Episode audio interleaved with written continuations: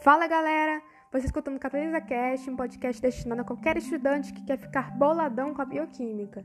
No episódio anterior, falamos sobre as proteínas e onde que a bichinha pode ser encontrada. Agora vamos aprender como as enzimas funcionam.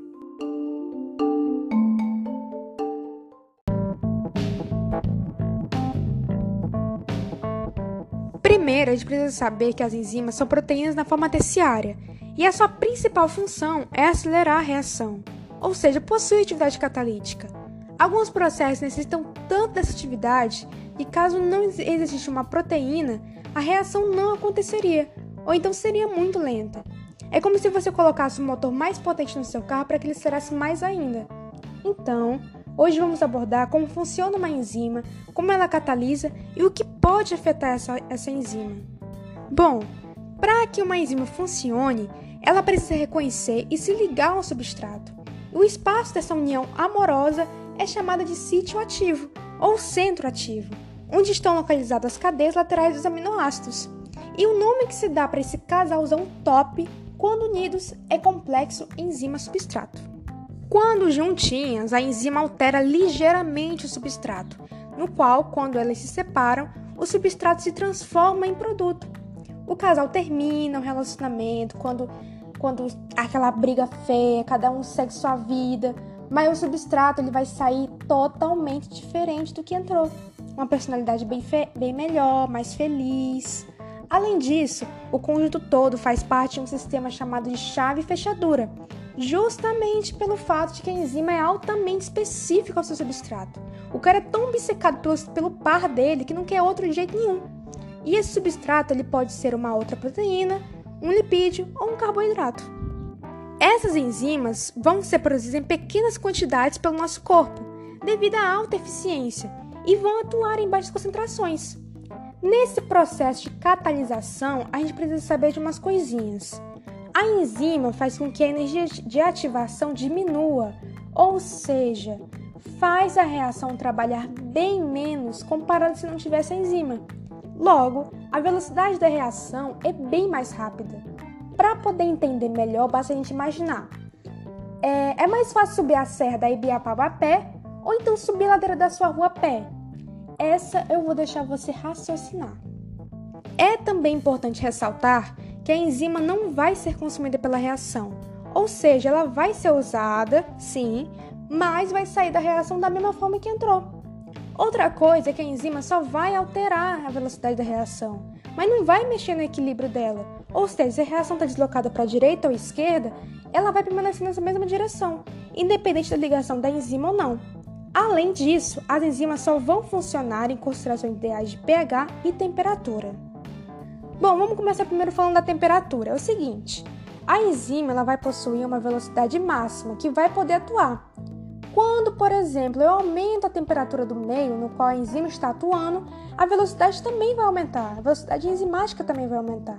Porém, essa velocidade não é proporcional, pois vai chegar um determinado ponto, chamado de ponto ótimo ou temperatura ótima, em que a enzima vai chegar ao seu ápice, no seu limite. E a partir desse ponto, caso eu continue aumentando a minha temperatura, a enzima vai desnaturar. Se lembra que ela é uma proteína, viu? Então, com isso, concluímos que as enzimas são termoláveis, ou seja, são, podem ser modificadas quando expostas a altas ou baixas temperaturas. Isso funciona da mesma forma com os pHs. As enzimas vão atuar em determinados pHs que, quando atingem seu ponto ótimo ou pH ótimo, chegam ao seu limite e a partir daí desnaturam. As enzimas elas possuem uma relação meio que conturbada com o substrato. Quando o substrato está em grandes quantidades no organismo, mais do que a quantidade de enzimas, ou seja, quando ela está afim de encher o saco, a enzima fica louca, não consegue suportar tanto substrato na cola dela, querendo se ligar no sítio ativo dela. Então o que acontece? Ela satura. Isso faz com que a enzima sim continue trabalhando, mas agora com menos velocidade e menos eficiência. Isso acontece porque a quantidade em cima é constante, não vai variar, não vai aumentar ou diminuir. Isso só vai funcionar adequadamente, ou seja, de maneira rápida e eficiente, quando a concentração de substrato estiver mais baixa do que a concentração enzimática. As enzimas podem tanto trazer benefícios, como já foi dito, que algumas reações do nosso corpo só ocorrem na presença delas, mas também elas podem trazer um malefício devido à associação delas com o desencadeamento de certas patologias. E para que, que a gente consiga evitar isso, é, para que a gente consiga evitar que isso agrave mais ainda o nosso corpo, existem medicamentos como os inibidores enzimáticos. Esses inibidores podem ser reversíveis, ou seja, que inibem temporariamente a enzima, ou podem ser irreversíveis, ou seja, que inibem por completo a enzima. Os reversíveis ainda podem ser, podem ser divididos em competitivos, no qual vai criar uma substância que compete com o substrato, e não competitivos, que vai fazer com que a enzima mude totalmente a sua estrutura espacial. Na natureza vão existir enzimas que não funcionam muito bem sozinhas e precisam de um empurrãozinho. E esse empurrãozinho vai ser proporcionado por moléculas não proteicas, os cofatores e as coenzimas. É bom lembrar que eles não estão especificamente grudados nas enzimas, eles podem sair e entrar, mas a enzima só vai funcionar caso eles estejam presentes ali. É como se na ausência deles estivesse faltando um encaixe, ficasse faltando uma pecinha para completar o quebra-cabeça. Os cofatores são inorgânicos, como por exemplo o magnésio e o cálcio, já as coenzimas são orgânicos, derivados de vitaminas, como por exemplo o NAD. Nos cofatores, a parte proteica, que é a enzima sozinha, é chamada de apoenzima, e a junção de apoenzima mais cofator é chamada de holoenzima.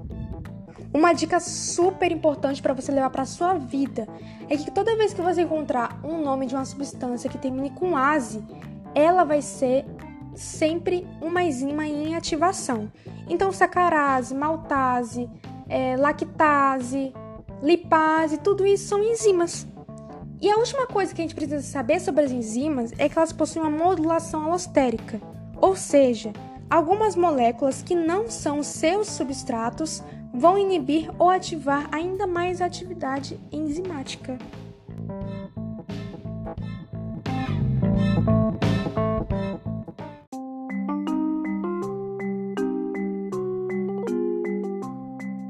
Bom, isso foi uma revisão bem rapidinha de enzimas. Enzimas não é complicada, é super gente boa.